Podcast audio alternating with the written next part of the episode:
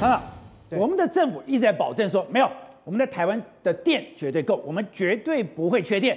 可是你不会缺电，你会到处停电的。哎，昨天我家那边又停电了。刚刚讲哦，你从三月十一号一直到了三月十三号，你看北中南每个地方都停电。跟我们讲，台南连续停电，停电到都很多商家都说他受不了。但是我们的经济部长讲，哎，没有哦，我们跟人家比起来，我们还不错哎，而且还讲说，经济部的 FB 讲哦。台电的历年事故的停电已经减少百分之五十七了。另外一个就是，之前不是桃机段停电吗？桃机停电的时候，他讲：“哎，桃机怎么停电？”他们讲台电的输电没有问题啊。今天找到原因了，说今天在桃机找到一个油压件。天哪，哎，现在是在台湾有人要故意破坏台湾的电力设备吗？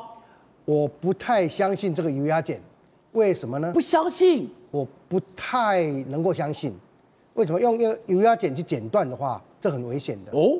哎，以前曾经有人去偷电的时候，用油也是用油压剪去剪，结果呢被电死了，这个很小心的一件事情。用油压剪剪电会被电死的。他假如他假如没有穿那个安公安鞋，他假如没有就不小心的话，还是会被电死。所以呢，换不着为了这个小小的东西去冒险。对，啊，那至于说。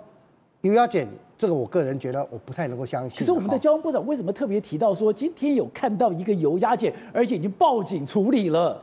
呃，报警处理这是应该的嘛，对不对？但是呢，被破坏，但被破坏的话很好去很好去识别。为什么油压剪一定是整整齐齐的？一定是贴的非常平整。对对，一定非常平整，整整齐齐的啊。哎，对，张总，我问你哦。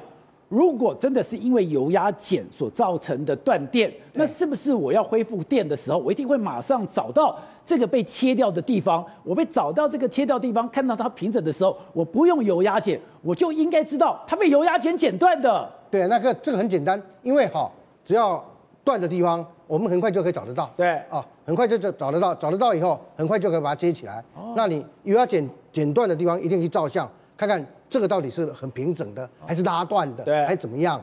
那我倒是比较相信是设备的问题哦，应该不会是线路的问题，因为线路要拉断很难很难，除非台风，啊，除非台风，所以我比较偏向于设备，啊，设备老化或者设备有什么问题啊？那至于说用油压剪，我个人觉得，假如真的有人去破坏的话，啊，用油压剪应该去调查。好，那我另外一个我不懂的是，我们的政府一直告诉我们说我们不需不不缺电，可是我们现在。